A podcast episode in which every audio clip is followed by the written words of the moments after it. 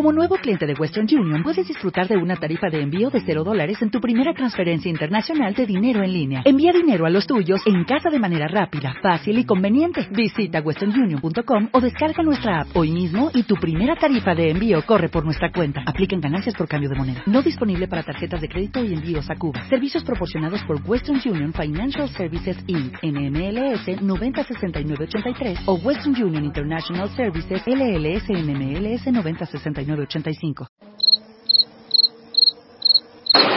Go to the finish line, keep pushing, go to the line, keep pushing, go to the line. Avanti, Fer, avanti! I'm pushing, I'm pushing, don't worry. Don't worry, I'm pushing like a hell. Che pushing, bellissimo, che pushing, che pushing, continua a spingere, fantastico direi, fantastico. Hey guys, this is ridiculous.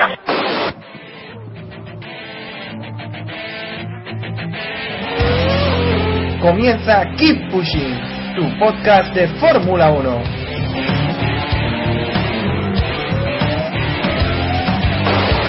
Fucking, fucking Raikkonen. What a fucking idiot.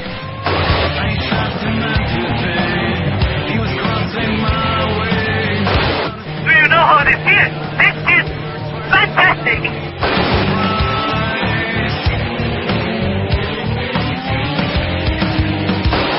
It's brilliant, guys. Great job.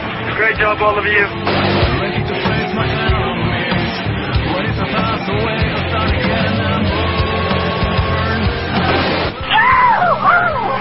We did it! We did it!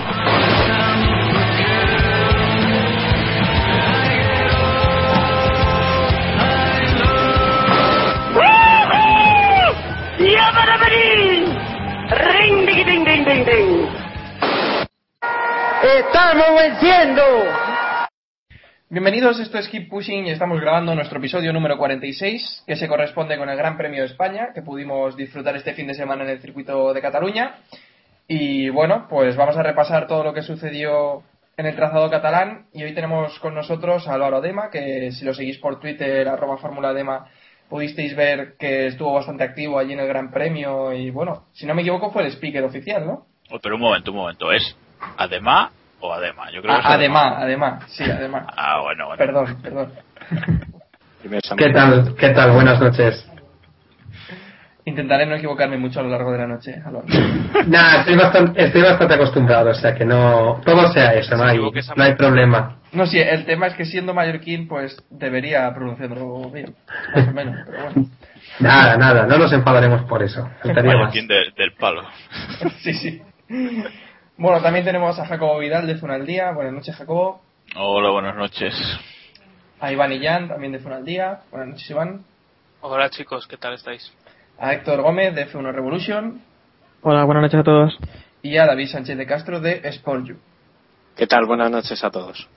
Bueno, eh, Gran Premio de España, tendremos otra carrera todavía en territorio español y no sé qué hacéis que todavía no estáis vestidos con el merchandising de vuestro equipo. No sé si, si habéis visto la foto de Iván por Twitter, que iba ahí con la camiseta de Williams, comprada en motorpassion.com. Dos S. ¿A que ¿O sí, no? Iván? Sí, sí, sí. Sí, sí. Es de, es de Motor Pasión, seguro.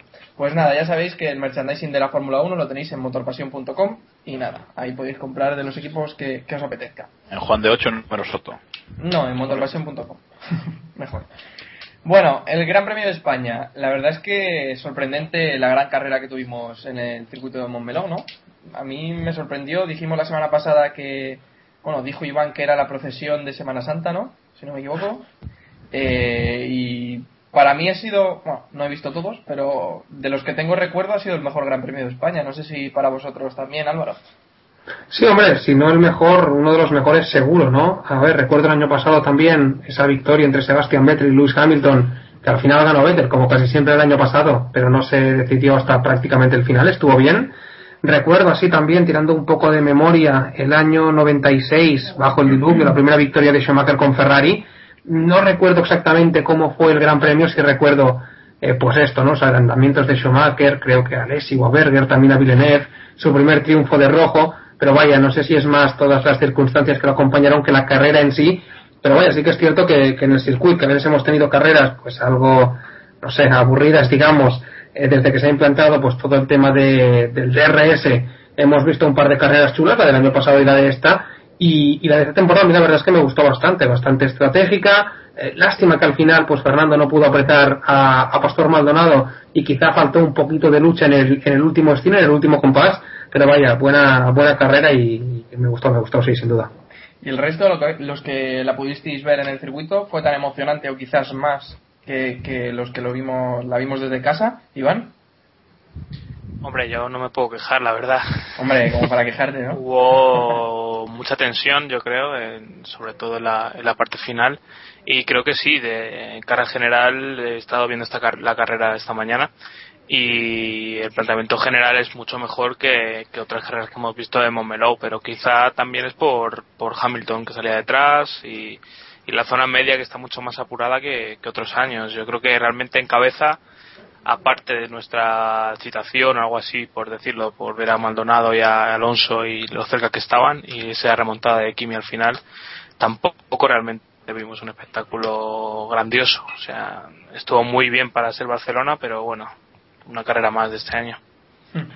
Y Héctor, también buena carrera, ¿no? Pues eh, creo que lo ha resumido muy bien Iván, ¿no? Eso de para ser Montmeló ha estado muy bien, ¿no? Yo después de la, de la GP2 es que del sábado estaba completamente seguro de que íbamos a ver una procesión, porque la, la GP2 fue bastante aburrida comparado con la Fórmula 1. La Fórmula 1 fue estuvo muy muy divertida y así que sí me sorprendió y fue una carrera bastante entretenida. Pues la verdad es que creo que la opinión es generalizada, ¿no, Jacobo?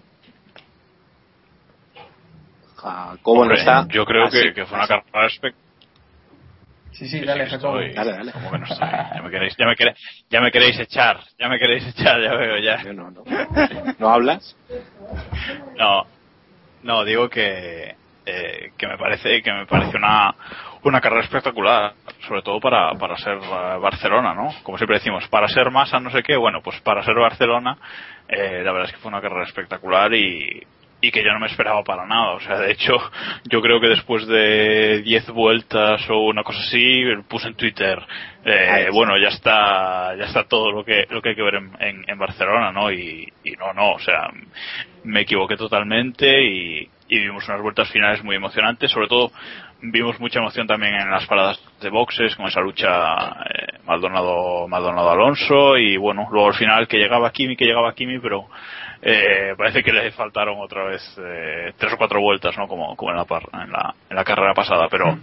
sin duda espectacular. Y sobre todo también pues la remontada de Hamilton y por atrás también estuvo estuvo muy muy muy interesante. La verdad es que me ha sorprendido muchísimo eh, no me esperaba para, para nada al final le tocará llegar a Kimi en una de estas, ¿no? Yo creo que al final veremos a Kimi ganando una carrera. Y... Hombre, apostaros por, apostar por, por Mónaco, ¿eh? Yo lo sí, tengo sí. clarísimo. Siempre bueno, Bélgica, Bélgica seguro. Bélgica yo creo que seguro también. Siempre Bélgica que, tiene que ganar. Siempre sí, que no aparezca sutil por delante y se lo, se lo lleve por delante o eso. En este caso. y, y, bueno, David, ¿tú con qué te quedas de este Gran Premio de España? Ya que en líneas generales hemos visto que todos estamos de acuerdo en que ha sido una gran carrera.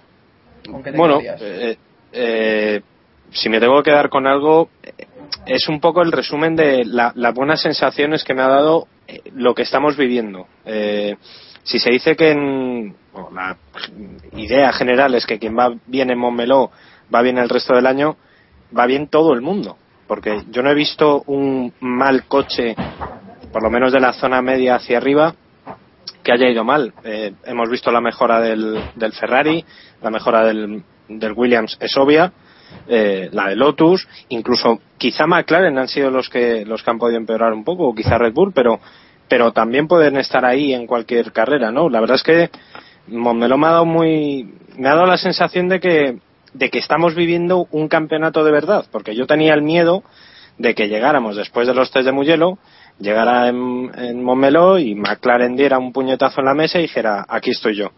Pero, en fin, la sombra de San Michael o de quien sea eh, es muy alargada y, y McLaren no, no, ha dado ese paso definitivo, ¿no?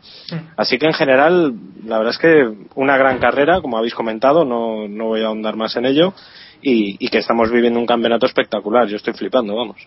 Ah, sobre esto que comentaba ahora David del tema de McLaren, hombre, supongo que hubiéramos visto una carrera, una película muy, muy, muy diferente si el sábado por la tarde, pues los comisarios no hubieran decidido penalizar a Hamilton y le hubieran dejado salir desde la primera posición de la parrilla, que bueno, se había ganado en pista a pesar de luego dejar el monoplaza parado, ¿no?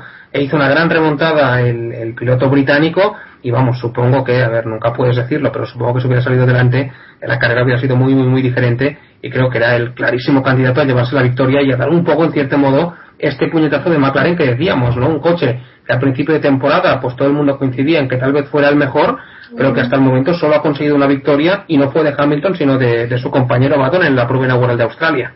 Hmm, Sin duda. Yo creo que McLaren está siendo una, una gran decepción y como ya hablábamos por Twitter algún día de estos, pueden estar perdiendo opciones muy claras de, de obtener una ventaja en el, en el, en el campeonato. Pero bueno, si os parece, pasamos con los mejores y los peores de esta carrera. Y en los mejores, eh, no podemos repasar los mejores sin destacar el nombre de Pastor Maldonado, que ganó el Gran Premio. Eh, fue decir el domingo por la mañana que Maldonado no iba a ganar, que lo dije yo.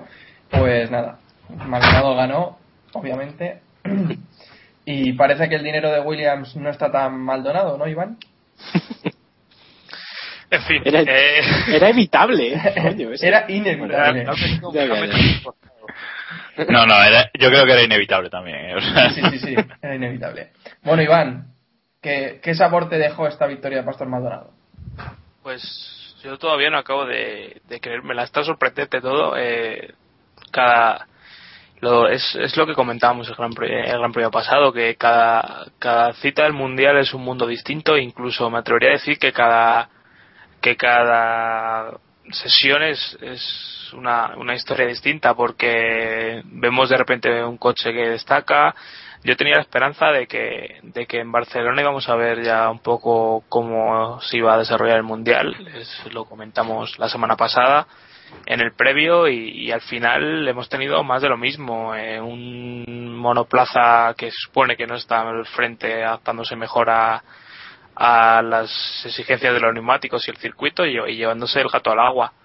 Eh, tampoco veía Barcelona como el circuito en el que en el que Williams podía destacar, como si puedo ver Mónaco, pero claro, ya no sabemos cómo verlo y, y sobre lo que comentábamos de Pirelli el otro día, eh, empiezo a pensar como Héctor, de que quizá eh, se han pasado de, de complicar los neumáticos a, a crear algunos neumáticos que son imposibles de entender y son erráticos, que no, que no tiene ningún sentido, no tiene por dónde cogerlo y que quizá por donde, por donde te salga mejor o es ya raya el pasa de del conocer los neumáticos a, tener esa fortuna de, de dar con la tecla y creo que eso ya empieza a ser peligroso. Hombre, pero, pero en teoría los neumáticos eh, son iguales para todos en cada gran premio. O sea, eh, entiendo eso que dices de que, de que en cada Sí, gran premio que- ya, que en cada gran premio hay que estar cambiando y que y, y buscando, pero bueno, yo creo que eso también es eh, mérito de los equipos, ¿no? Eh, ellos tienen los mismos eh, neumáticos todos y bueno, pues el que dé con la tecla pues ganará la carrera, ¿no? Yo yo personalmente no lo veo mal mal del todo eso, es el equipo el que tiene que que, que trabajar en, en cada gran premio, no, no. No sé el resto como lo veis, pero vamos, yo no a mí no me parece especialmente mal, vaya. No, hombre, yo no digo que sea malo, pero sí que es cierto que da una sensación como de, no sé, aleatoriedad, ¿no? Que de repente llegamos a Shanghái, a China, eh, Rosberg hace un fin de semana del libro, logró la pole su primera victoria. Luego, dos semanas después, en la semana siguiente, perdón, en Bahrein, eh, desaparece absolutamente del mapa y el protagonismo se lo lleva Red Bull. Llegamos luego a Barcelona y aparece un Pastor Maldonado que había sumado cinco puntos en toda su trayectoria deportiva y completa también un fin de semana del libro, ¿no? Por lo tanto, creo que Bueno, para el pero, pero espectador... Maldonado también estuvo en, en Australia. Estuvo donde, perdona, en Australia, sí, sí, sí, estuvo luchando con Fernando, pero bueno, creo que de las cuatro carreras precedentes a, a Barcelona solo había puntuado en, en uno, y sí que es verdad que había dejado buenas sensaciones, pero vaya, también sin, sin mucho más, ¿no? Y me da la sensación, y así lo comentaba con algún periodista en la sala de prensa este fin de semana, que es un campeonato muy, muy, muy interesante para los espectadores, para ver en casa. Eh, la lucha por el Mundial se prevé realmente apasionante, pero que luego es un campeonato complicado de, de analizar y, y de contar, ¿no? Es muy fácil decir que uno ha hecho magia o cosas de estas, pero es complicado realmente entender y explicar por qué, pues yo que sé, Williams pasa de nada a la victoria o por qué McLaren eh, pasa de la victoria a ni siquiera en el podio o por qué de repente Red Bull ahora está y ahora no está. Un campeonato largo, difícil para los ingenieros, para los equipos y que supongo nos va a dar pues mucha emoción de aquí al final. Iván. No, yo comentaba el, sobre lo que decía Álvaro. Creo que es más el, el que tu monoplaza se ajuste a, a las exigencias de ese, neum- de ese neumático en ese momento. Y, y lo estamos viendo. Yo creo que no sé con quién hablaba este fin de semana, que me perdone, pero comentaba que, que quizá Lotus sea el equipo que más tenga un rango mayor de, de- del neumático eh, en, en el o sea en el a ver si lo sé explicar eh, que su coche se adaptaba a más diferentes diferentes formas de, de comportarse los Pirelli. Entonces eh, como hemos visto salvo en un par de carreras eh, han, han estado ahí arriba todos y, han tenido fallos y, y creo que creo que tienen ahí un coche que que sí que puede valer, puede rendir bien en, en varios tipos diferentes de circuitos. Hay, hay otros coches que hemos visto muy rápidos en, en determinadas circunstancias, pero un desastre en otras. Y ya no tiene nada que ver con la, con la configuración del circuito, o sea, no es porque el circuito tenga curvas rápidas, sino curvas lentas. Incluso Ferrari vimos que decían que este fin de semana no iba a ser su mejor circuito y, y han estado arriba y creo que ha tenido opciones serias de, de llevarse la carrera Fernando. Así que, bueno, eh, yo creo que, que nos podemos divertir y creo que Alonso, eh, que ya sabemos que se, se ajusta muy bien a- al coche esté como esté, aunque sea un desastre, sabe sacar lo mejor de, de ese coche. Yo creo que podemos esperar que, que esté arriba durante, durante el resto del campeonato. Pues otro de los mejores era Fernando Alonso, como bien adelantado Iván, que acabó segundo y estuvo por momentos líder del Gran Premio. No sé si pensabais que podía llegar a, a la victoria, David. Sin duda. Sin duda. Yo, yo lo vi y de hecho hasta las últimas vueltas no, no me pude jugar eh, nada, no, no se podían hacer previsiones porque habría que había que esperar a ver cómo, cómo rendían esos neumáticos y, y a ver si iba a funcionar el, eh, bueno, esa estrategia que parecía errática, no, yo personalmente creo que no, pero bueno, ese momento al final las ruedas, eh, a ver cómo iban a, funcionar y yo vi a Fernando muy fuerte. Realmente además le vi que no fue como en Malasia, que bueno, que sí, que ganó la carrera, pero mm, condicionado evidentemente todo por los por la lluvia y, y- es así sino que en esta, esta vez sí he visto que, ha peleado, que tal. Sigo viendo al Ferrari con una ligera carencia. Todos lo visteis que al final del entraba en la última curva del circuito, en la entrada meta, eh, la entrada a la recta de meta entraba muy mal. Y en el último sector perdía muchísimo tiempo. Pero bueno, está, hay margen de mejora y creo que es muy positivo que Ferrari haya, haya mejorado en este aspecto. Sí, sí, yo entiendo, y oye, cortarme se hablo mucho, eh, que soy muy pesado, pero No, entiendo no. que, que Ferrari ha, ha mejorado, ha dado un pequeño pasito adelante, pero también es cierto que en esta carrera tuvieron, en cierto modo, bastante suerte de que algunos pilotos, como los de Red Bull, los de McLaren, eh, pues estuvieran detrás, en el caso de Hamilton, por ejemplo, por la sanción de- del sábado, en el caso, por ejemplo, de Sebastián Vettel, porque le sancionaron en- con un drive en la carrera del domingo, y por lo tanto fue una clasificación rara en la que Fernando pues pudo sacar petróleo y quedar por delante de pilotos, pues yo que sé, como Jenson Button o como Mark Webber, que por un motivo o por otro cayeron en, en Q2 y luego en carrera volvió a repetirlo, ¿no? Por lo tanto, creo, y me da esa sensación, Ferrari ha mejorado un poco, quizá no tanto como evidencia el resultado, pero vaya, por poco más que mejoren y más teniendo en cuenta lo loco y lo ajustado que está este campeonato, pues entiendo que van a tener opciones de estar allá y de, y de por lo menos lucharlo. Ganarlo, no sé, hacen falta, vaya, muchas cosas, eh, que muchos factores eh, caigan de tu lado, pero vaya, estar allá, creo que sí, porque de momento tras cinco carreras nadie se ha separado, bueno, aunque te vendan que vaya con líder cuando en realidad va segundo, eh, creo que es un gran inicio de campaña para ellos. Sí, pero es lo que es lo que decíamos. Eh, yo viendo el, el rendimiento de Ferrari en los primeros grandes premios, eh, más o menos todos yo creo que coincidimos en que se veía que iban a estar lejos de la lucha por el campeonato. Ahora está esa esperanza de que, de que se mantengan en la pelea. Luego no sabemos cómo terminará, evidentemente, pero, pero esa esperanza está ahí que, que al principio no, vamos, yo por lo menos no la veía. Sí, sí, por- eso decía, ¿no? Que teniendo en cuenta el coche, el punto de partida que supone ese coche y lo complicado que ha sido el inicio de la temporada, que Fernando salga de, de Barcelona empatado a puntos con, con Sebastián Vettel, considero que es un resultado prácticamente inmejorable, ¿no? Y si a partir de ahora pues consiguen ir sumando podios, ir consiguiendo buenos resultados, pues si con un mal coche ha estado allá, con un buen coche o con un coche algo mejor, pues seguro que, que allá seguirá. ¿No os parece que se puede dar un caso, una temporada similar a la 2010? Sí. Sí, sí, seguro.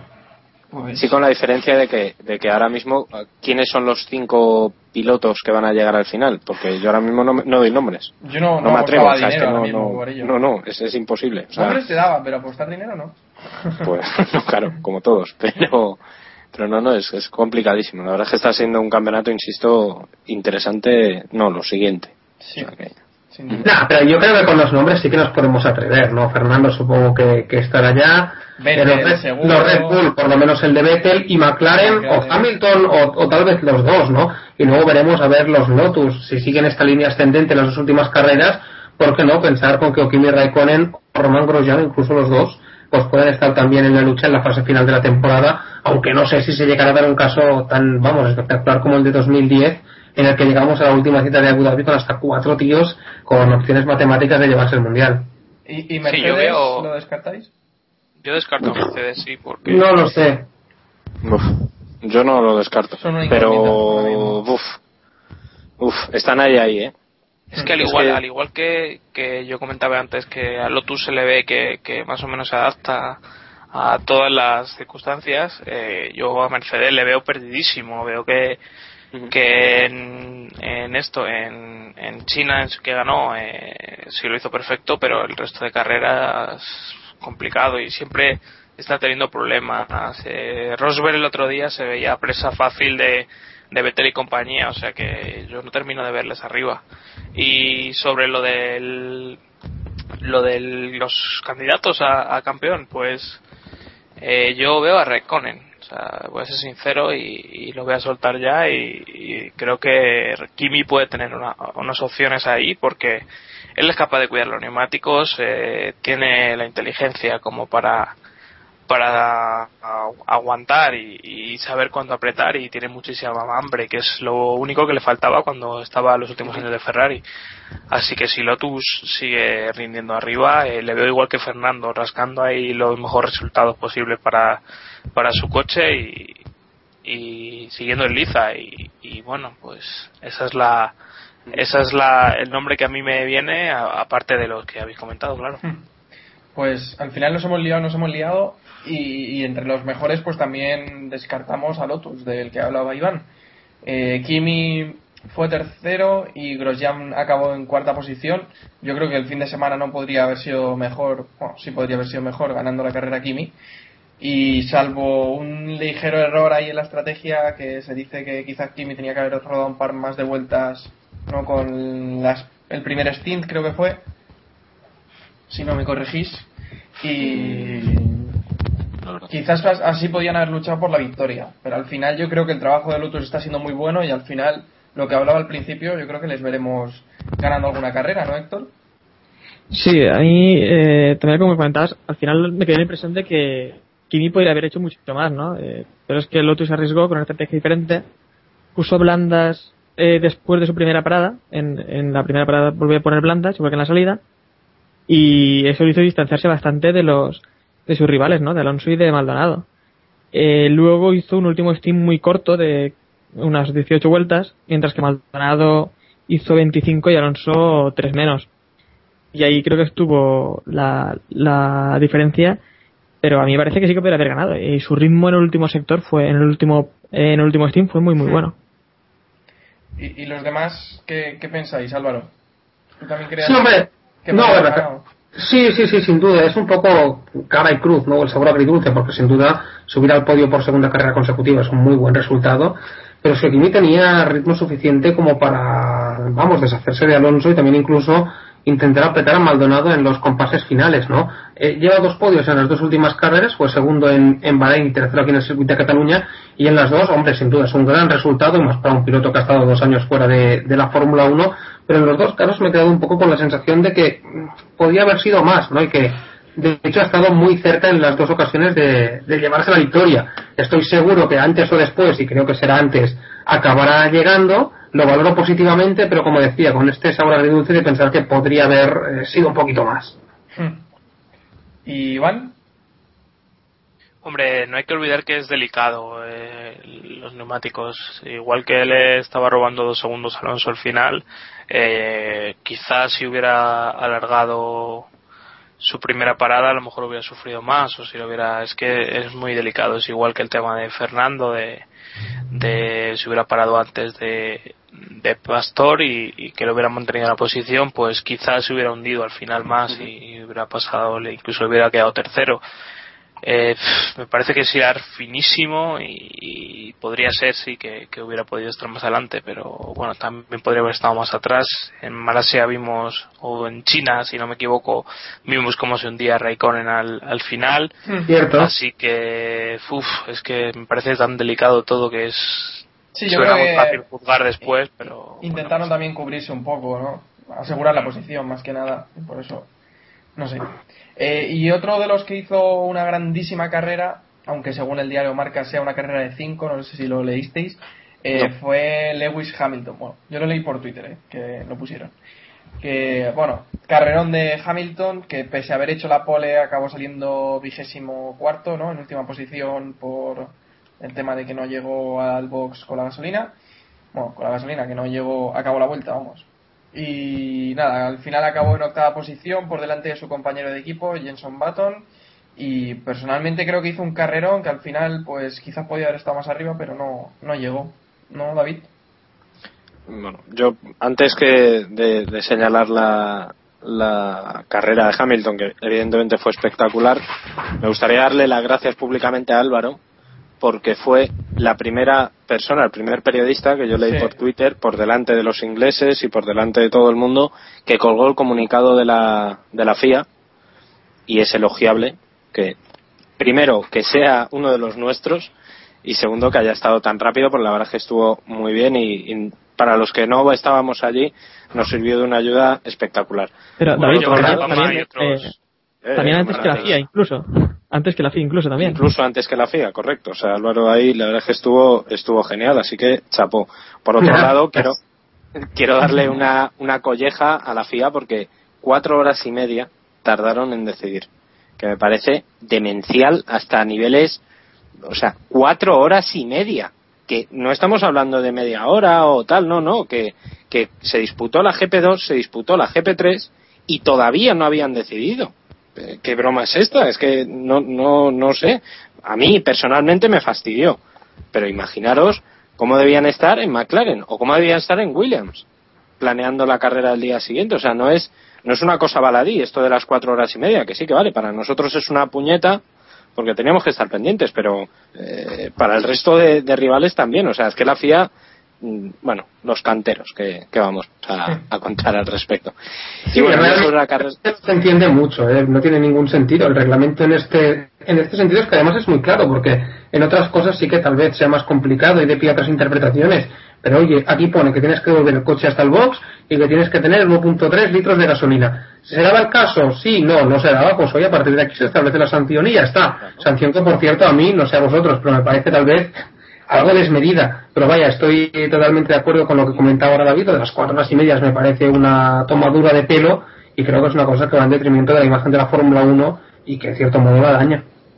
Pues No, sí. no, además es que, es que la sanción, o sea, la exclusión no está contemplada en la, en la norma. Es decir, fue una exclusión como podían haber sido cinco posiciones o podía haber sido tal. Y por otro lado, eh, si, los, si excluyen a, a Luis Hamilton, ¿por qué le dejan salir último? Es decir, si es exclusión, es exclusión y no corres. Eh, quiero decir, o sea, no, no, no es normal la norma. Sí, vale, te excluimos, pero bueno, venga, te dejamos eh, eh, salir. No, no, señores, no. Hay que ser un poquito más serios, pero bueno. En fin, y bueno, ya luego sobre la remontada espectacular que hizo Hamilton, previsible por otro lado, porque sabemos que Hamilton eh, ya es un piloto voraz. Eh, cuando sale quinto o sexto, pues imaginaos cuando sale último. Trabajo O habitual, sea, ¿no? Hamilton. Más o menos. Por eso. espectacular, la verdad. ¿Y Héctor, estás de acuerdo con lo que comentaba David? Sí, eh, hizo una grandísima carrera y es que en Montmeló no es nada sencillo adelantar, eh, sobre todo en tantas posiciones. Eh, arriesgó además con una para, con una estrategia de dos paradas y tuvo un buen ritmo de carrera. Eh, lo que pasa es que el resultado también tiene un sabor agridulce y es que parece que McLaren está tirando la temporada, que también lo hemos Sí. comentado antes. Eh, parece que Hamilton tiene el mejor monoplaza, pero el peor equipo. No están dando ni en las estrategias, ni en las estrategias, ni en las paradas en boxes, que no he visto en un fin de semana que no han fallado en una parada en boxes. Que es justo lo contrario que está ocurriendo en Ferrari, que no tienen el mejor monoplaza, pero al menos están finos en estrategia y en paradas en boxes. Pues sí, y hablabas de Ferrari, obligado a pasar a los peores y hablar de Felipe Massa, que una semana más acabó fuera de los puntos, en decimoquinta posición. Eh, y es que lo de Massa ya, mm, pues sinceramente es una cosa de cabeza y, que no, no consigue exprimir el, el F2012, ¿no? Porque acabar por detrás de, de los Toros Rosso, que sinceramente este año están yendo como están yendo también, y, y por delante de Kovalainen y de Petrov, pues sinceramente, además teniendo a tu compañero de equipo segundo, que es que eso ya es más sangrante todavía. ¿No, Álvaro? Bueno, en esta ocasión aún, mira, se llevó un- una penalización, un drive-thru, y eso le costó algunas posiciones. Es posible que hubiera acabado al final de la zona de los puntos sin ese paso pues obligado por la zona del, del pit lane, pero vaya, sí que es verdad que lo demás es de, es de juzgado de guardia, y oye, entiendo que en Ferrari no pueden dar esta imagen, no pueden desperdiciar así los puntos, y vaya, no sé. Al principio veía claro que tenía que acabar la, temporada y luego ya pues hacer una transición pacífica que el año, el año siguiente entrara otro, pero empiezo sinceramente a dudarlo porque es que no sé quién preguntaba esta, esta tarde en Twitter si era más ridículo esto o, lo de Badoer y realmente no sé qué contestar porque lo de Badoer fue espectacular, quedar el último dos veces seguidas con un Ferrari, pero es que lo de Massa también, si se me permite la expresión, anda huevos. Sí, creo que, si no me equivoco, era, era Diogo. Diego que nos preguntaba que, que era más sangrante, si, si lo de... Sí, correcto, era Diogo. Que si era más ridículo el que está haciendo Massa o el que hizo Badoer. Personalmente yo creo que Badoer, pero bueno, sí, dale. Bueno, Massa Samuel, no eh, recuerda último. también. porque Sí, como siempre. están los tres equipos de atrás, si no queda- sería el- es el último de los equipos establecidos. Eh, que quiere decir que, además, eh, piensa que Badoer entró a mitad temporada. Lo demás no es el mismo caso. Hombre, No, sí, ver, sí, en- entró a mitad temporada y yo que Claro, sé, con ya muchos años que no participaba en un gran premio, el coche de Ferrari en 2009 realmente bueno no era, les costó muchísimo a Raikkonen y a Massa conseguir buenos resultados, cerraron solo el año con una victoria, es cierto, el ridículo fue espectacular, pero es que lo de Massa, macho, lo de Badoer, mira, fueron dos carreras y lo, lo mandaron para casa, pero es que lo de Badoer lleva, vamos, todo el año pasado así, eh, cinco carreras de este año así, y no sé vosotros, pero yo sinceramente no veo ningún indicio que me haga pensar que esto pueda empezar a, ir a mejor, ¿no? Ya llegaremos a Mónaco y a ver lo que pasa, y luego iremos a Canadá y a ver lo que pasa también, y luego Valencia, y vaya, no sé, no, no confío mucho. Eh, según se comentaba por Twitter, no me acuerdo qué publicación era quien, quien lo dijo, que a Massa le habían pegado un toque desde Ferrari. No sé qué validez tiene esa información, ni mucho menos. Jacobo, no sé si sabes algo. Hombre, un toque, un toque es el artículo, el artículo que ha colgado Ferrari ya en su propia web ya es un propio toque de atención, ¿no? O sea, este, creo que es Domenicali el que, el que dice que bueno, que Massa que tiene que, que espabilar, ¿no? Que viene, viene a decir más o menos eso, que, que tiene que espabilar o, o que lo va a tener muy difícil y, y, la verdad es que es, lo que dice Álvaro, yo tampoco veo ningún signo de, de que vaya a mejorar el brasileño de aquí a, a- a lo que queda de temporada, ¿no? Lleva cinco carreras, lleva dos puntos, es cierto que Schumacher también, pero es, es otro tema, eh, y lleva pues el no sé pero el 3% de los puntos totales que, que lleva Ferrari este año o, algo así no y luego había una estadística no sé si habéis comentado ya eh, de los puntos de masa en 2010 después de cinco carreras en 2011 después de cinco carreras y en 2012 no creo que el- la cosa va a 44 24 2 o, o una cosa así no eh, entonces bueno yo es que pensaba sinceramente que, Ferrari iba a reemplazar a Massa ya para este Gran Premio, que iba a utilizar los test de, de Mugello para probar a un nuevo piloto, Sergio Pérez o quien fuese, creo, creo que lo dije aquí de hecho en, el Keep Pushing. Y sigo pensando que, que Massa no va a acabar la temporada con Ferrari. Eh, va a ser raro, pero es que Ferrari no puede estar a, pues a media, a media temporada no puede llegar a agosto eh, luchando por el mundial de pilotos que así parece que será y a lo mejor pues quinto en el de, constructores no Eh, yo creo que, que, Ferrari no se lo puede permitir lo que pasa es que mm, tampoco sé si lo habéis comentado pero eh, el tema parece ser que el contrato de Ferrari pues tiene una cláusula que no se puede echar antes de 10 carreras o algo así. No sé si sabéis algo algo de eso alguno, pero vamos, se, es lo que se comenta. ¿no? No, pero vamos, en cualquier caso, si existe esa cláusula, en cuanto se cumplan las 10 carreras, pues además sale las ganas. Claro, claro. Y, porque no, no esas cláusulas demostrando- son, son habituales en los contratos de los pilotos, o sea que no me extrañaría lo más mínimo. Porque es que no es que se comente o, o que esté haciendo mal o que, sino que es un resultado escandaloso y que no se ve, no se ve reacción. O sea, tú puedes ver un piloto que lleve cero puntos y ha tenido mala suerte y ha tenido el gafe como Grosjean al principio del año. O pero es que. Massa, exacto, Massa, Massa está calificando el 16, ¿sabes? No se puede hacer gran cosa con eso, así que. Bueno, en, en favor de Massa vamos a decir que mientras que Fernando Alonso no ganó ninguna posición, Massa ganó dos. Del sábado al domingo. De los abandonos que tuvo por delante. Esto le garantiza la continuidad hasta, hasta el Gran Premio de Hasta el. Gran Premio de Mónaco, sí. Hasta Mónaco por lo menos, sí. Hombre, no sé yo, no sé yo si es un gran consuelo, pero hombre, puestos a rescatar algo positivo, pues bueno, no, no está mal tirar por aquí. Es, es, es que Si te parece, sus datos dan, lo- dan No, lo que se puede, lo que se puede rescatar de Ferrari son las salidas, que salidas está haciendo muy buenas salidas, tanto Alonso como, como él están haciendo buenas salidas, pero claro, si luego pierdes todas las posiciones que ganaste en la salida, pues la cosa, la claro. cosa no ayuda. A mí, a mí lo que me parece curioso es que hace unas semanas, a principio casi de temporada, comentábamos el tema y casi nadie creía que, que iban a echar a, a Massa antes de terminar el Mundial. Yo Ahora parece que que, sí que tenemos dicen todos que bien ¿eh? claro que... No, sí, y creo que Jacobo, eh, Jacobo también lo dijo, pero pocos más creíamos que iban a echar a, a Massa a principio de, que decía mitad de temporada. Y ahora mismo ya estamos buscando el sustituto. bueno, llevamos buscando el sus- sustituto una temporada y media ya. Bueno, nosotros sí, O pero... más. o sea que. Bueno, tampoco sí. Estaba mirando ahora y si nos creemos eso de las 10 carreras, la última carrera de masa este año sería Alemania.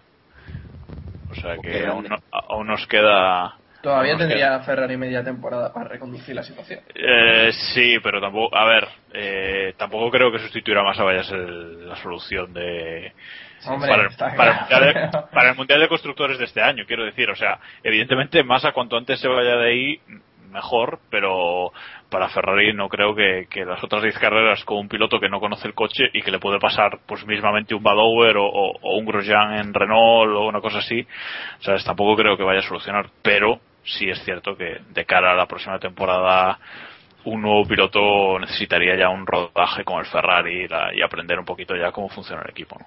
Sí, pero Esto el que- problema también es... Uy, perdón, esto lo comentáis de Alemania muy breve. Eh, el de Hockenheim es un circuito que imagino le traerá muy malos recuerdos a, a Felipe Massa, ¿no? Porque En 2010 fue, creo que, de las pocas ocasiones en las que tuvo opciones reales de vencer a Fernando Alonso, y fue la mítica frase esa del faster than you, que yo creo que ya hay un punto de inflexión, claro, ¿no? Porque Massa sí que es cierto que perdió el Mundial de 2008 en la última curva de la última vuelta, tuvo luego el accidente aquel de 2009, pero empezó 2010 y subió al podio y de hecho creo recordar que después de Australia incluso llegó a liderar el campeonato pero después de, de aquellas órdenes de equipo cuando estaban prohibidas en Alemania es que realmente consiguió algún podio más a final de temporada Corea creo pero ya nunca más hizo nada por lo tanto gran premio de, de muy malos recuerdos para, para el piloto de Ferrari Este año en Alemania será un Sergio Pérez is faster than you. si no tiempo. No, Bueno. pero venía a comentar eso, venía a comentar eso, y es que eh, ha dicho Jacobo que lo que debería hacer Ferrari es ya ir pensando en el piloto de la temporada que viene. Y el piloto de la temporada que viene parece ser eh, Pérez. Pero ¿creéis posible que Pérez se suba ya al Ferrari encima estando por medio del patrocinio de Telmex? Hombre, en Yo- medio- Yo lo veo, yo sí. Yo todavía no. Es que me imagino, yo soy de los que cree que nos vamos a comer a, a masa hasta, hasta final de temporada para desgracia de todos los tifosi, pero, pero bueno, cosas más raras han visto. Esto es Fórmula 1, o sea que. Bueno, Pero, te, pero te imaginas acabar el año con Alonso 200 puntos, Massa ve- 20. O sea, es 20 que- siendo Sí, sí, sí me lo imagino. De hecho lo creo. y, y digo 200 por no decir 300 o 400. Bueno, venga. Si os parece, pasamos a, a otro de los que no tuvo un gran fin de semana en, en Barcelona. y fue Michael Schumacher que acabó llevándose a Bruno Senna por delante y llamándolo idiota, así a palo seco. Sinceramente, la culpa del incidente para mí es de, es de Michael. O sea, creo que no hay duda de que él, él es quien da por detrás y al fin y al cabo, pues. Y quien da por detrás paga, esto es de Sí. toda la vida. Pues sí, la verdad es que sí. Y, y, bueno, el cabreo de después se puede entender, pero bueno, eh, pues no sé qué, qué opinión os merece la carrera que hizo que hizo Michael o, o las vueltas que dio, porque más que carrera, Iván. Sí, el accidente, pues lo que has comentado, eh, es cierto que Bruno hace un gesto extraño ahí cerrándose un poquito al final, pero bueno, no, es, no deja de ser un gesto natural para tomar la curva y, Hmm. y no es, si, alguien se ha comentado que era similar a lo que pasó con Hamilton y Kobayashi en Spa, yo creo que no tiene ni, ni punto de comparación y Michael simplemente con el DRS abierto se lo come y, está, yo creo que no tiene más vuelta de hoja y va a ser complicado para él a- asumir esa sanción en Mónaco además y, y bueno ya otro fin de semana que sale sale lastrado el alemán Pues sí. Aunque bueno, en comparación con su compañero de equipo, tampoco es que hiciera Rosberg un gran premio para enmarcar, acabando séptimo, pero bueno. Pues Schumacher otro abandono y otra gran, otra carrera que acaba por detrás de, Rosberg. No sé si queréis añadir algo más a la carrera de Schumacher, Jacobo, Héctor, David, Álvaro.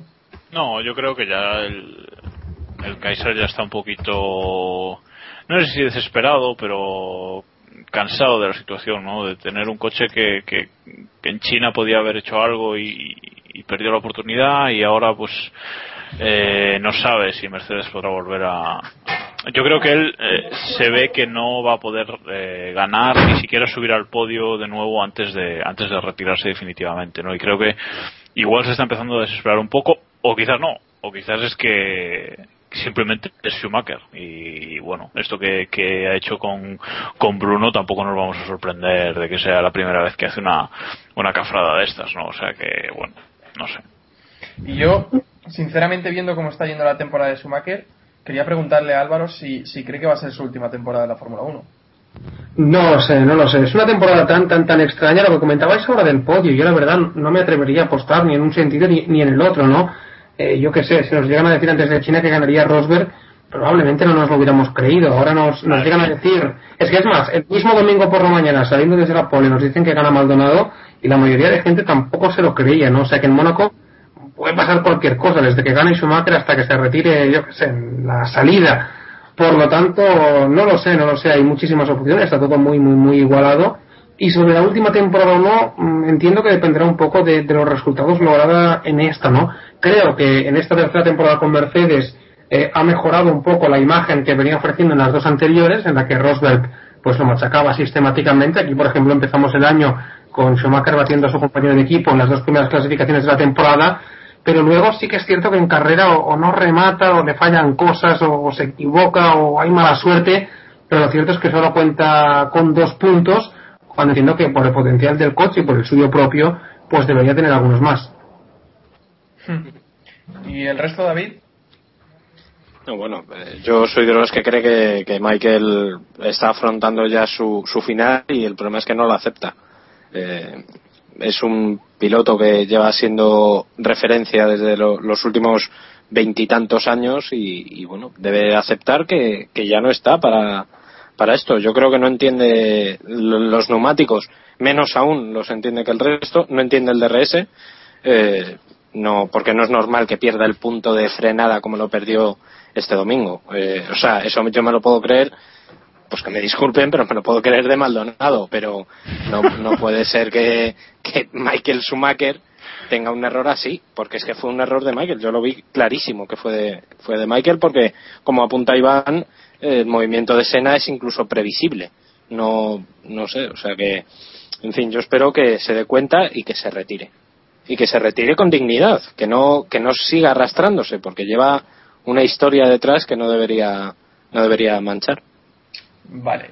Y, Oye, pero, pero el DRS tampoco lo entiende Kimi para él no es un problema. Sí, pero, para, pero bueno, pero Kimi, vale, pero Kimi a lo mejor, evidentemente, Kimi posiblemente dentro de cinco años, a lo mejor, pues, pues le empieza a flaquear los reflejos y, a ver, no quiero llamar viejo a Schumacher, pero es que ya no es un niño. Y los cambios técnicos a este tipo de pilotos, pues hombre, pues le cuestan, pues joder, pues que es normal. o Es sea, como y- cuando pones a tu padre delante de un ordenador, ¿no? Algo así. Pues eso, parecido. Cuestan. Son cosas que... Enorme. Bueno, yo me voy de España que me van a matar los los, los, los seguidores de Schumacher me van a matar cuando escuchen esta frase. Pero bueno. Seguimos, si os parece, con otro de los peores que habéis añadido vosotros y es Bruno Sena. Sinceramente, vale que en clasificación tuvo un error importante, pero no entiendo mucho que hayáis metido a Bruno Sena entre los peores. No sé quién ha sido, así que que dé la cara. Pues no sé quién ha sido, pero si queréis lo comento yo, porque me parece, me parece bien. me parece bien que esté puesto. Eh, la lió el viernes, la lió el sábado y, y bueno, el domingo no fue culpa suya, pero si tu compañero gana la carrera, tú al menos deberías estar, deberías estar entre los cinco primeros o al menos entre los diez. Y vale que estuvo, que esto venía del sábado, pero es que tampoco hizo, no tenía tampoco un gran ritmo de carrera. No, está claro que no tenía gran ritmo de carrera, la clasificación ya fue mal, así que luego le dieron por detrás, así que tampoco... Y también recordar que, bueno, eh, comentar que fue eh, Red Five is Alive quien le recogió el viernes y, y el sábado. Es verdad. Muy bien, muy bien. Y, y se lo comentamos aquí. Creo que fue Jacobo que se lo comentó. Le dijimos que tenía que haber un poco. Yo le deseé que hubiera un poco de, de- de acción durante el Gran Premio y mira, al final. Se fue de las manos, ¿eh? Sí, el tema te se fue un poquito de las manos. Se fue de las manos bastante. El asunto de la acción este fin de semana... Sí, sí. Pero bueno. Hombre, yo, yo se lo dije, yo le dije, ojo que... Después me, lo recordó, me lo recordó también por Twitter, ¿no? Y dije, no sé, ya te avisé, no sé de qué te sorprendes, ¿no? Sí. no sé si Iván quiere decir algo de algo de Sí, Bruno, el, Bruno el co- el contrapunto de Maldonado. Bueno, de Iván hay que decir que, según me han dicho mis fuentes, mis espías, eh, lo tuvieron que coger un par de policías porque quería saltar la valla e irse a por Bruno. Sí, ¿no? Cuando estropeó. Yo lo vi, yo lo vi. Puede ser eso. No, pues no sé, es que me parece el mismo tema que, que Massa, eh, no tiene mucho que comentar, yo creo que hay mucha diferencia entre ambos y Bruno, fíjate que eh, si Williams tiene potencial que ha podido lograr unos puntos durante este año, yo creo que a la larga eh, eh, no tendrá esa fortuna de terminar por delante de Maldonado y quiero destacar también que que me parece que el equipo también tiene parte de que, de que Bruno no esté rindiendo, que esté cometiendo errores por el tema de botas. Eh, creo que ellos intentan vender a botas como un, un potencial sustituto y venderle públicamente, o sea, justificar el, el, el cambio de piloto que quieren hacer para el año que viene. Y, y por eso le, le permiten rodar ligero y demás en secciones libres porque si yo no, no si no yo no me explico que, que quedara quinto la semana pasada y me vais a decir que, que estaba en el coche ganador y demás y yo digo que el Bottas tiene mucho talento y que y que tiene razones para subirle pero creo que están intentando hacer un venderle públicamente como, como una, un talento gracias a, a rodar a rodar con poco combustible y demás en sesiones libres eso es lo que lo que yo opino y eso lo único que hace es hacerle daño a Sena porque además de quitarle el tiempo de en pista le, le mete una presión excesiva Mm. a- y sabemos que Bruno no responde bien a presión eso es así Sí, le, le están quemando el culo, nunca mejor dicho, ¿no? Exacto. Y también eh, hay que decir que el máximo valedor de, de Adam de Bruno Sena es, es Adam Park que, que ya está fuera del equipo. Entonces. Pues poco le queda entonces. Eh, en otro orden de cosas, pues nos han lanzado preguntas. Bueno, en otro orden de cosas no, porque seguimos hablando de Bruno Sena.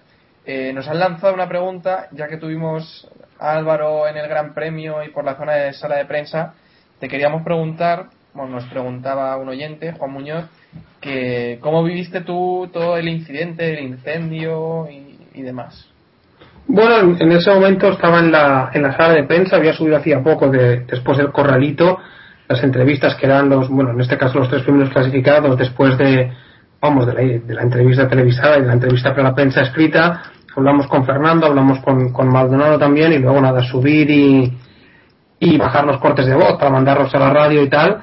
Y entonces nada, la gente empezó a hablar de- del humo, del incendio y tal. Fuimos para allá estaban, bueno, llegando las ambulancias, los Mossos de Escuadra, coordinando un poco la zona.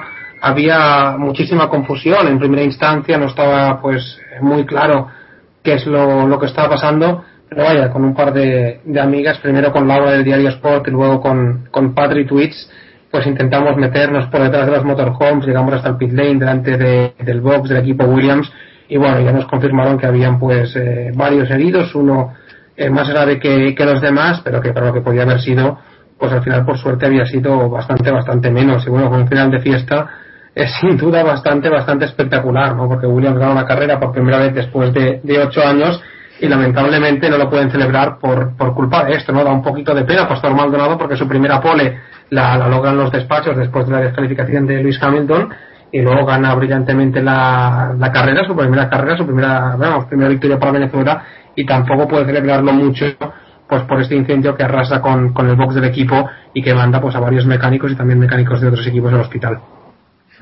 Pues sí. ¿Y los demás? No sé si os pillo ya yendo del circuito o qué. Héctor y Iván. Eh, yo yo me enteré enteré en cuando- el... Héctor. No, yo ya me enteré cuando había llegado a casa, así que me enteré ya muy lejos, no, no me enteré de, de nada de lo que había ocurrido. Que decía que yo me enteré en el, en el caos del, del circuito de, el circuito de la estación de tren de Montmeló que la organización es un poco pésima no sé Oye, si pero- o sea de este año Pero la estación era, según lo que he podido leer, la estación era nueva. sí sí la estación es nueva pero bueno eh, no me da la mente para contar la cantidad de gente que había esperando en la cola y, Vale, vale. Y Héctor, vamos, Héctor puede confirmar que estuvimos prácticamente una hora después de la carrera en, en, en la pista, o sea que no salimos corriendo con todo el con todo el, el mogollón de gente, o sea que no sé qué.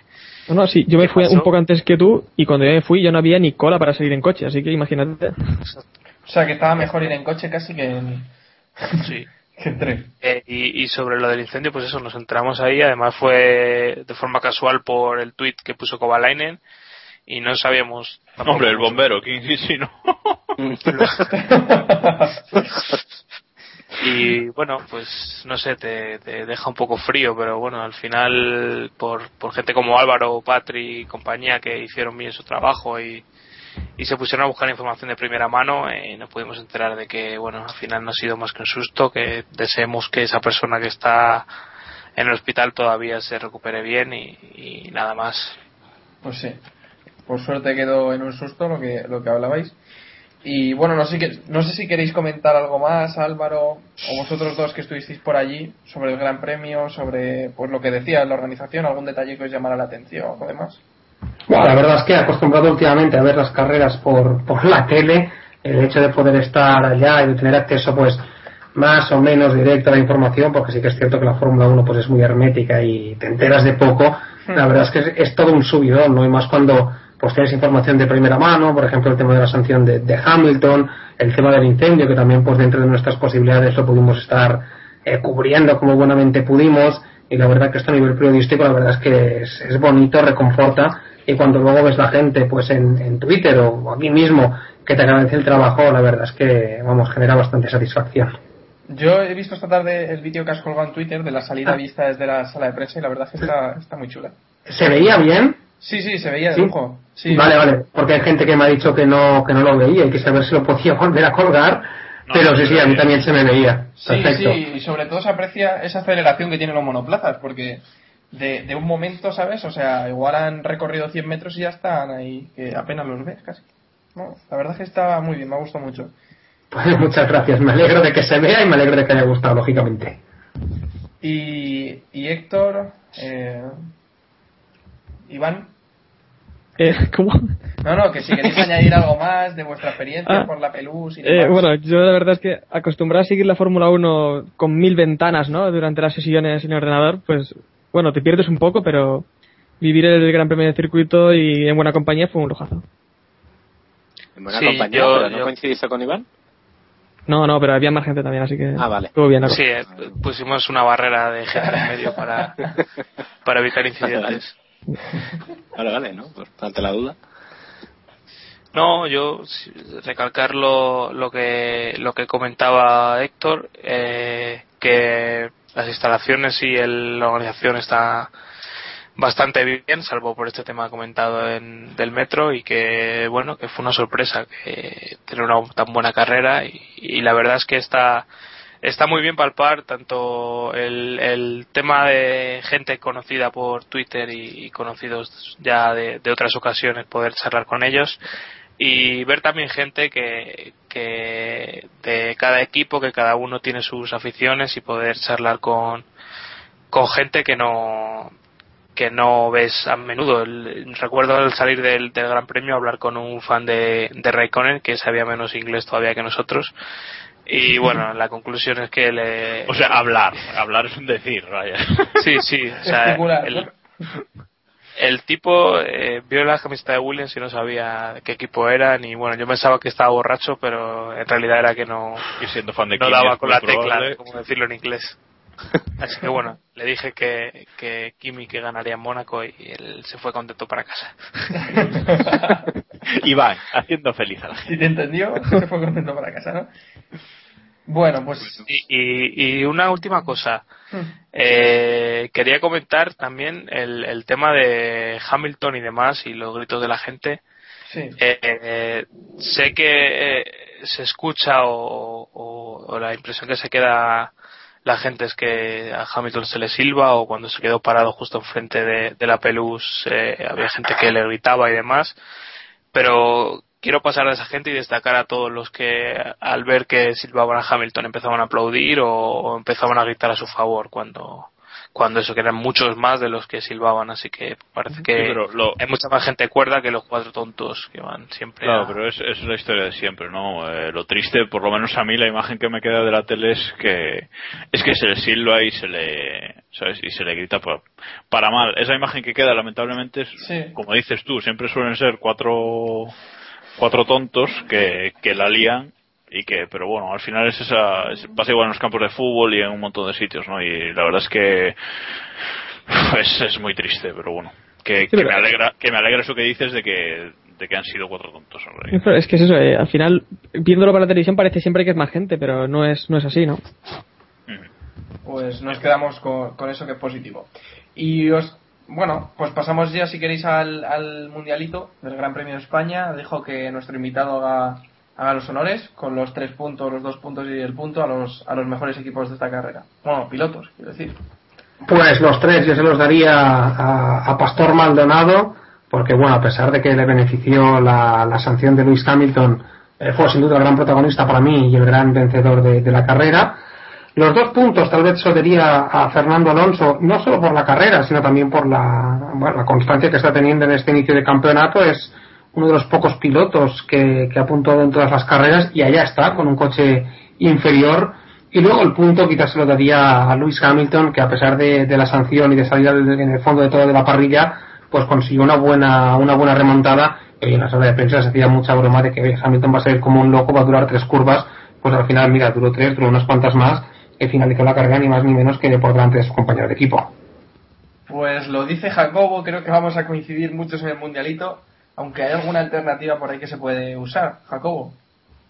No, yo es que lo tenía pensado exactamente igual que, que Álvaro, ¿no? Yo le Qué doy originales somos. Sí, es que, es que la verdad, en en esta carrera es un- yo creo que es muy fácil decir quiénes han sido los mejores, ¿no? Maldonado tres puntos porque ha sido el, eh, quien ha ganado la carrera, la primera de su historia, la primera para Venezuela, la primera de Williams desde 2004, es que son muchas cosas, sí. Entonces, eh, tres puntos para él, dos puntos para Alonso porque yo creo que nadie se esperaba antes de llegar a España que el Ferrari pudiese estar ahí en el podio otra vez. Y un punto para Hamilton, eh, porque él él no hizo nada mal el fin de semana. Eh, si alguien hizo algo mal eh, es el equipo, ¿no? Eh, que, que, pues que, le- que le metió mal en, en clasificación con poca gasolina. eh, que yo creo que hubiera hecho la pole igual con, con los dos litros que le faltaban, pero, pero bueno, es otro tema. Y luego que acabó la carrera por delante de su compañero, que por cierto, eh, lo dijo Dioco por Twitter el- antes de la carrera, justo antes de la salida, y dice, yo creo que Hamilton hoy acaba por delante de su compañero y, y así fue, ¿no? Así que un punto para él porque enorme carrera. Pues sí. Eh, el resto, David.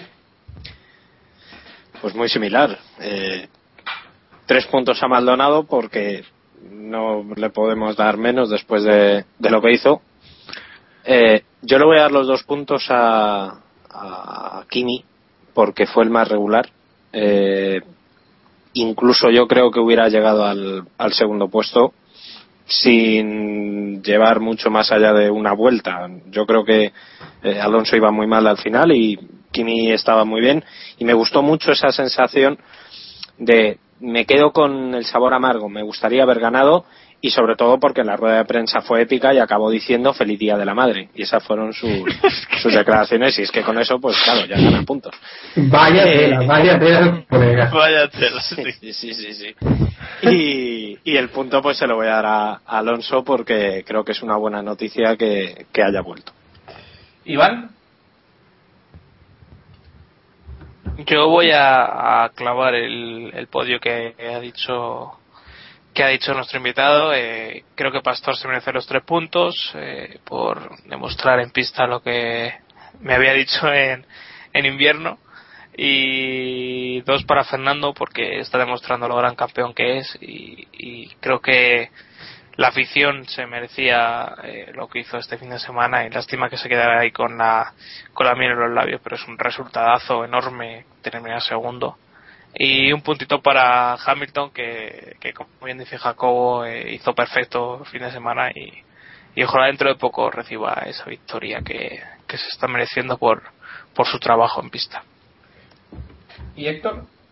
Pues yo voy a dar los, los puntos a los tres pilotos que del podio, por no calentar mucho la cabeza, y por ser también los que no cometieron ningún error, ¿no? Eh, Maldonado, tres puntos, dos para Alonso y uno para Raikkonen. Pues yo tengo lo mismo que han dicho Iván y, y Álvaro, Maldonado, Alonso, Hamilton. sí, a- a- imagíname que todo da igual. Sí, sí, sí, sí. Yo he dicho que me lo iba a inventar, pero había puesto eso ya antes de empezar el, el capítulo. Así que, eso. Tres puntos para Maldonado, dos para Alonso y uno para Hamilton. ¿No hay Y- troleo? No, no hay troleo. Es que esta semana está Uh. difícil de trolear, ¿sabes? Estás flojo, eh, estás flojo. Sí, sí, sí. Ya con el chiste del inicio ha bastado. Si os parece, pasamos a las noticias de la Fórmula 1 de esta semana. Y igual os gusta este chiste. Seguro que a David sí que le gusta. Que. Sutil dice que su etapa en la Fórmula 1 todavía no ha terminado. A ver si vamos a, a- a- vamos a empezar con las noticias. Anda, no digas tontas. ¿En No, no serio ha dicho eso? Es que he estado, el- he estado todo el día desaparecido. ¿Lo ha dicho? Sí. eh, ha ¿En dicho serio? eso. Ha dicho que ha estado negociando con algunos equipos, que no puede decir nada. Y que Con bueno, Ferrari, ¿no? Pues, pues, pues, pues. Cuenta- Cuéntanoslo tú, Álvaro, que, que estuvo este fin de semana por el Pado, sutil, ¿no? Sí. Sí, sí, sí, de hecho lo vi entrando en el motorhome de Red Bull en la Energy Station y creo recordar que puse un tweet como, hostia, espero que alguien haya retirado las botellas, ¿no? Sí, sí, sí. Cierto. Nada, se metió bastante todo el fin de semana con su pase de VIP, moviéndose por aquí y por allá, hablando con unos y con otros. Pero vaya, no sé, la Fórmula 1 actual es, es muy cara, ¿no? Los asientos van muy, muy, muy buscados. Hace falta bastante dinero para optar a, a uno de ellos y no lo sé, no lo sé si lo volveremos a ver o no en las parrillas, pero a priori no, no creo que lo tenga fácil. Hombre, por las, por las imágenes que, que se vieron por televisión, parece que vio la carrera desde dentro del box de Force India, ¿no? O sea que, que bueno. Sí, Eh, hombre, Lotus no podía ir, eso es evidente. y a partir de aquí, pues ir eh, descartando.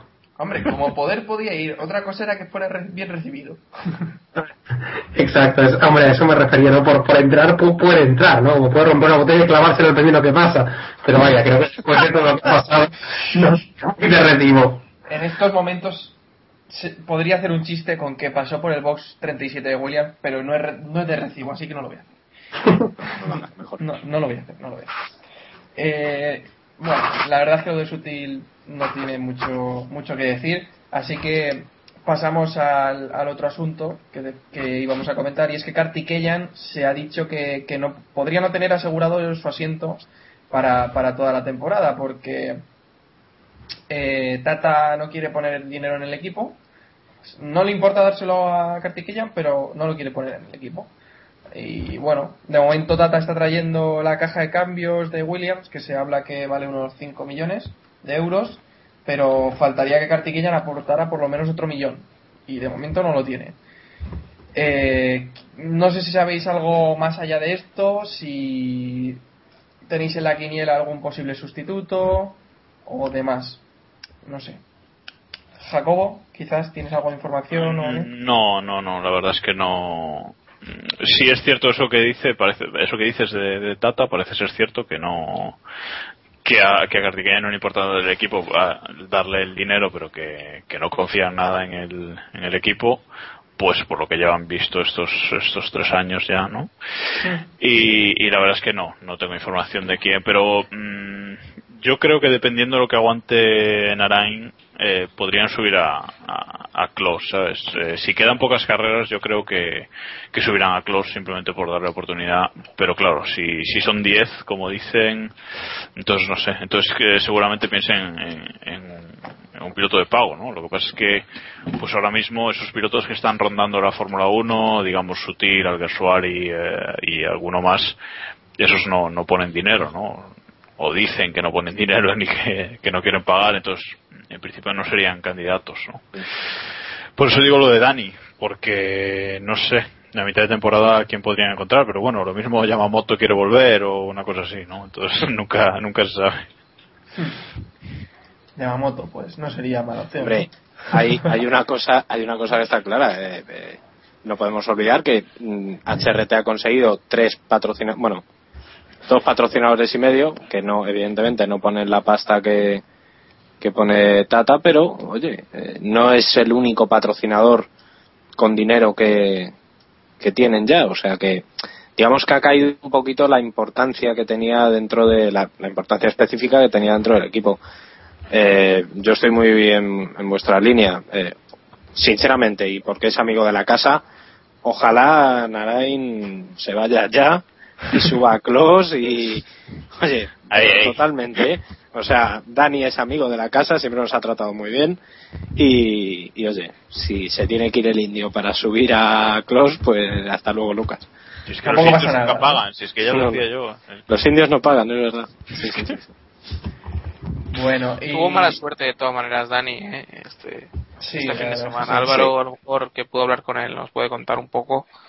No, con Dani le pregunté cuándo se volvería a subir y me dijo que, la verdad es que no lo sabía, si lo sabe no me lo dijo, y me dijo que eso dependía de, de Luis Pérez Sala, ¿no? el, el team principal de, de HRT. No me sorprendería mucho que, que Kartikeyan no finalizara la temporada, pasó ya el año pasado cuando apareció Ricciardo con los millones de Red Bull, y hombre, supongo que para el equipo sería interesante que llegara alguien que pudiera aportar, ¿no?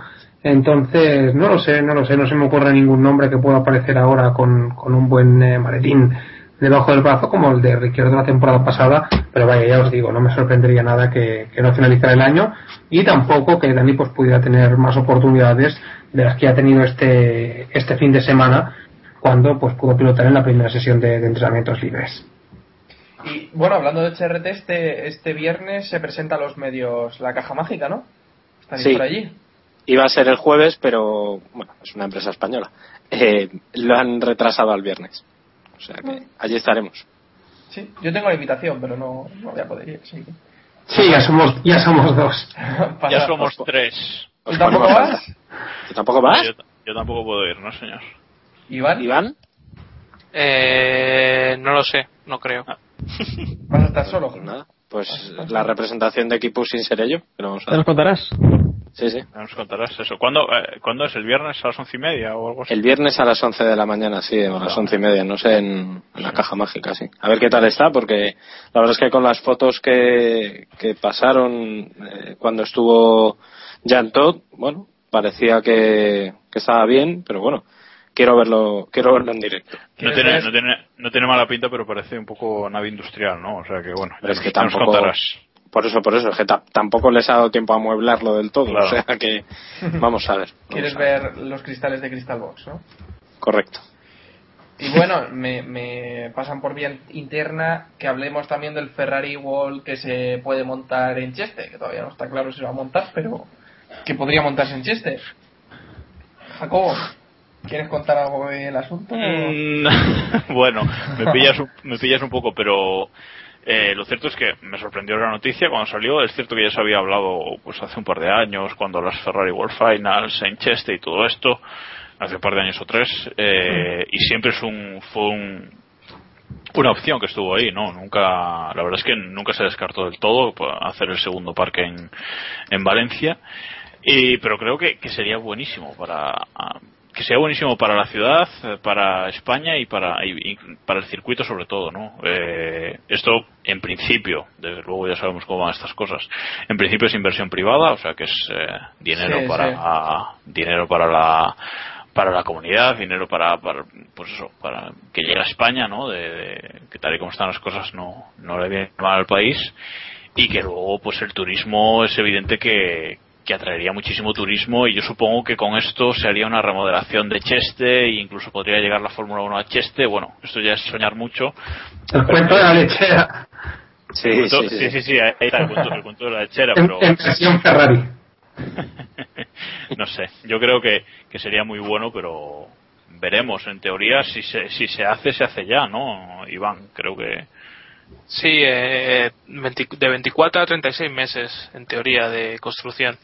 Eh, hay que recordar la, la burrada de, de dinero que vale, que son casi mil millones de euros. Eh, todos hemos visto, bueno, no sé si todos, pero muchos habréis visto el documental famoso de la construcción de del Ferrari Ferrari World World. en, en Abu Dhabi. Sí. Es una cosa impresionante. Y mi pregunta es, a lo mejor Álvaro nos puede dar un poco de, de luz sobre esto. Eh, si habrá Fórmula 1 en Valencia cuando, cuando se acabe de construir este Ferrari World o, tendremos Barcelona en exclusiva. Pues la verdad no, no lo sé, no lo sé. Se ha hablado muchísimo de la alternancia. Eh, mucha gente me había dicho que, que era ya un hecho y por lo tanto pues me lo creía, aunque me da un poco la sensación de que en Barcelona eh, van a, correr seguro el año que viene, 2013, y entonces lo que están esperando es a ver qué pasa en Valencia de, de aquí a 2014, ¿no? un poco con, con la idea y con el objetivo de a ver si, pues no sé, no pueden hacer frente a, las, a los contratos, a las deudas y pues les, les den el privilegio de ser la única carrera en España. El otro día el presidente de la Generalitat de Cataluña, Artur Mas, decía que no le interesaba el tema de la alternancia y que intentarían mantener pues el Gran Premio eh, año sí y año también.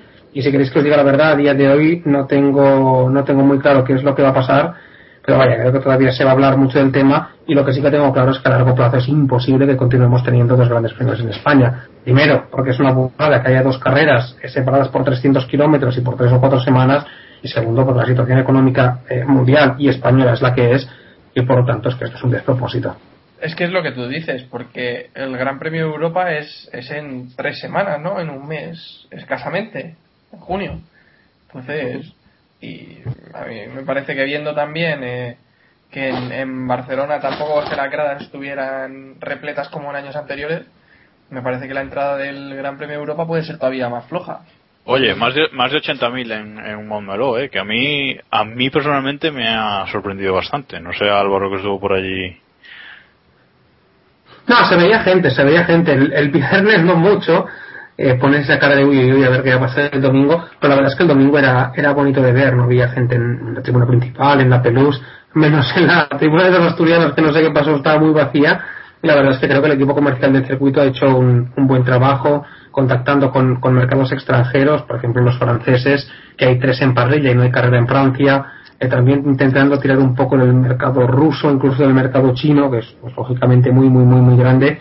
Y bueno, pues sí que es cierto que en esta ocasión, como al principio de la Fórmula 1 en Montmeló, pues ha venido mucha gente de fuera, pero vaya, el circuito pues eh, tenía una, una buena entrada, lejos de, de los 140.000 que se consiguieron en 2006-2007, la época dorada muy, muy, muy difícil de conseguir, pero vaya, creo que se han salvado con, con honor los muebles y que se ha hecho un buen trabajo. La duda también es, ¿cuántas entradas se vendieron el sábado? Eso la verdad es que no, no tengo ni idea. Podemos preguntar y supongo que alguien debe saberlo, pero la verdad es que no, no tengo el dato. Yo tengo otra mejor. ¿Cuántas entradas se regalaron? Porque me, me me consta que muchas, ¿eh? Muchas más que otras Al- veces. alguna, alguna. Nada, me figuro que varias, me figuro que varias. Hombre, también es verdad que el circuito tiene acuerdos con, con marcas que les ceden, pues yo qué sé, desde televisores hasta impresoras, hasta coches. Y bueno, este tipo de acuerdos comerciales creo que son normales en, en todos los circuitos, todos los países. Y vaya, siempre se regalan entradas pues para, para quedar bien, para devolver favores y también, ¿por qué no? Porque, ¿Por qué negarlo? Para que las tribunas se vean más llenas. Pues por mi parte, si, si os parece bien, cerramos aquí el capítulo, que ya se nos ha ido a una hora y quince casi. Y Pues, adelante. pues Jacobo, si quieres hacer la pregunta, no sé qué pregunta te refieres. Eh, no, eh, es que nos comentaron por, por Twitter cuando dijimos que traíamos a Álvaro que por qué no ha hecho él también de, de speaker del circuito este fin de semana, ¿no? Porque parece ser que, no- que no ha gustado mucho el speaker que han puesto o algo Nada, así. nada. Ah, bueno, hombre, el circuito que, que han puesto es el de, el de toda la vida, ¿no? Que está narrando carreras en Montmeló desde el año 91. Y yo, bueno, mi, mi rol allá es básicamente de, de segundos, soy un poco el masa de los speakers en, en Montmeló, ¿no? No, hombre, no. El más Eres más rápido. ¿no? Sí, más rápido sí, pero vaya, mi papel más o menos es, es ese, ¿no? Cuando, cuando Sesc no puede ir, pues voy yo y encantado de la vida. Y para carreras, pues así largas, tipo 24 horas, que está bien tener una segunda voz, también voy yo. Y este fin de semana, pues bueno, estuve el jueves en esta jornada de, de puertas abiertas para los espectadores con, eh, con entrada, entrevistando un poco los, a los pilotos y conociendo pues sus impresiones de, de cara al fin de semana. La verdad es que el trabajo de speaker me, me divierte mucho, me, me lo paso bien y ojalá pues en el futuro tenga la oportunidad de oye narrar la carrera entera yo solito. Seguro que sí. Seguro que sí. Y bueno, que no hemos dicho nada, pero te seguimos en la DTM ahí, en, en Teledeporte. Muchas gracias. Nada, sa- salió la, la oportunidad hace poco. De momento hice, bueno, he hecho las dos primeras carreras del año, me he pasado como un enano. Eh, La verdad es que la tele nunca había, nunca había probado y mola un montón, es, es como la droga casi. Y, y bueno, no, no las haré todas durante este año porque tengo algunos eh, compromisos que no me puedo saltar, pero vaya, creo que de las nueve que quedan a de cinco o así, o sea que, que nada, ya estaremos intentando acabar de, de pulir, de, de perfeccionar algunos errores de las primeras, estudiando un poquito más el tema de los dorsales, las publicidades, eh, los pilotos, que en algunos casos es complicado porque hay varios coches que se, que se parecen mucho, pero nada, la verdad es que me lo paso muy bien y creo que poco a poco pues vamos a ir mejorando. Acostumbrados a la Fórmula la 1 es difícil, ¿eh? Sí, sí, es muy diferente. En la Fórmula 1 son, vamos, dos coches iguales por equipo. eh, tienes muy presente, pues, quién corre para, para cada equipo. eh, conoces los cascos, conoces los pilotos, conoces su historia. En la Fórmula 1, en, el DTM, perdón, en algunos casos estás un poco más verde y cuesta un poquito más, ¿no? Pero vale, experiencia muy, muy, muy divertida. Y ya os digo, me lo estoy pasando muy bien y confío que poco a poco pues vayamos mejorando. Creo que no lo hemos hecho mal hasta ahora, pero sí que es cierto que siempre se puede pues, dar un poco más y hacerlo un poco mejor. Y Álvaro, ¿qué dirías que es lo más complicado de retransmitir una carrera en directo? Uf, eh, el problema cuando estás en casa y, y miras la tele, eh, difícilmente se te escapa nada, ¿no? En cambio, cuando estás en cabina, mirando la imagen, mirando al tío que tienes a tu lado, mirando los tiempos, mirando los apuntes que, que te has preparado, eh, la verdad es que hay un momento en que te faltan ojos para, para verlo todo, ¿no? Y siempre se te escapa alguna cosa que el espectador desde su casa, pues al no estar haciendo nada más, sí que ve y piensas, "Ostras, ¿cómo puede ser que este tío eh, que está haciendo esto no, no se dé cuenta de esto que ha pasado, ¿no? Esto tal vez sea una de las cosas más, más complicadas, porque yo que sé, a nivel de narración, bueno, habiendo hecho de speaker, habiendo hecho la radio, la verdad es que el primer día no, me- no me supuso pues gran, gran complicación, ¿no? Y quizá lo que más me sorprendió es, es eso, que en casa lo ves todo muy claro y en cambio allá pues también con un poco los nervios, el, el estrés, se te escapan cosas que no se te deberían escapar. Te preguntaba si, si vas a hacer la próxima carrera, si vas a narrar la próxima. No, este fin de semana que se corre Brands Hatch eh, no estaré, que me toca speaker en, en el Fórmula Cataluña de karting, campeonato bastante social, amateur, aquí en Cataluña, cerca del, circuito de Cataluña, se corre desde hace 21 años. Adersuari o, o Clos, por ejemplo, de- debutaron allá. El domingo me, me toca speaker, es ya mi tercera temporada ya. Y bueno, ya allá estaremos toda la mañana con, con los cars. Y lo que sí haré es volver en la, en la siguiente, en la cuarta carrera ya del, del DTM. Bueno, encantados estaremos de escucharte por allí y seguro que seguro que iréis mejorando, aunque en- a mi gusto la- las retransmisiones están muy bien. El nivel de- Muchísimas muy bueno. gracias. Muchas gracias. Y bueno, pues aquí dejamos el capítulo de hoy sobre el Gran Premio de España. Darle las gracias a Álvaro también, que ha sacado un tiempo para estar con nosotros. Ha sido un placer, cuando, cuando queráis. Creo que normalmente no, no se repite, así que nada, gracias a vosotros por haberme dado de, de nuevo la oportunidad de pasar este rato con vosotros. Te volveremos a llamar más adelante. Si aceptas, estaremos encantados de tenerte de nuevo. Aquí estamos, y seguro que mi Skype lo agradecerá porque creo que desde la otra vez que hablamos no lo había ni tocado. Nosotros tampoco lo tocamos mucho, pero bueno, una vez a la semana tampoco. Eso dijo ella. Y bueno, pues también darle las gracias al equipo habitual, a Jacobo, a David, a Héctor y a Iván por estar una Gracias semana a más. ti, hombre, joder, que se le ocurra. Oye, Gracias por llamarnos. Gracias por llamarnos. sí. Seamos renovación. Eh, Bueno, tampoco nos pasemos. Por estar es un trabajo muy duro, pero aquí. está bien, está bien. Y bueno, también gracias a vosotros que nos escucháis semana a semana y que sois los que nos animáis a seguir, básicamente. Y nada, aquí dejamos el capítulo de esta semana. Volvemos en un par de días, semanas, no sé cuándo. Volveremos, ¿no, Jacobo? La próxima semana, hombre, la próxima semana con la previa de, la previa de Mónaco. Sí, sí, la próxima semana estamos de vuelta y repasaremos la actualidad previa al Gran Premio de Mónaco. Muchas gracias por escucharnos y antes de irnos, las formas de contacto que se me olvidaban. Twitter.com barra kppodcast, en Facebook.com barra keeppushingf1, en nuestro correo electrónico keeppushingf1 y en iBox y en iTunes nos podéis escuchar además de nuestro blog, obviamente keeppushingf1, o sea keeppushing.wordpress.com, perdón. Y nada, nada más que deciros, muchas gracias por escucharnos y recordad, keep pushing al máximo. Adiós. Adiós. Adiós. Adiós. Ala, ala.